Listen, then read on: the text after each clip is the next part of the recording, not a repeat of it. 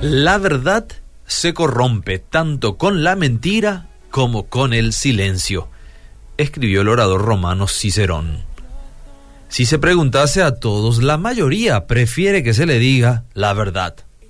No aplica la frase de mentime que me gusta, porque a la final estaremos de acuerdo con el dramaturgo español Jacinto Benavente, quien dijo que la peor verdad solo cuesta un gran disgusto.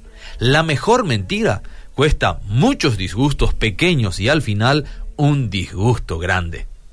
¿Sabías que Satanás, como padre de mentiras, se empecina en poner trampas a cada paso que damos en la vida? Una de sus trampas más utilizadas es la trampa de la espiritualidad. Sí, oíste bien.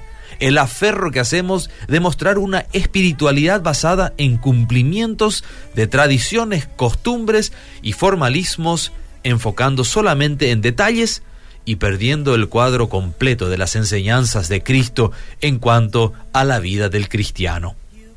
Mucho individualismo. La sensación de que yo soy mejor que los demás.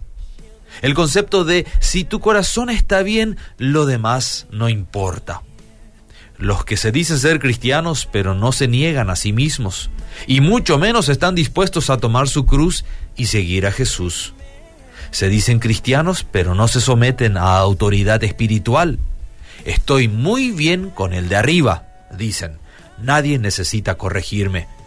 Los que están con estas actitudes se mueven por sentimientos y no toman en cuenta la realidad. Cuando la serpiente engañó a Eva, usó una combinación de verdad y mentira. Recuerda que las escrituras nos enseñan que, no se sorprendan, el mismo Satanás se disfraza de ángel de luz. Y Jesús dijo, mirad que nadie os engañe. Hay que entender que las trampas de Satanás tienen un poco de verdad, pero manchadas con mentiras engañosas.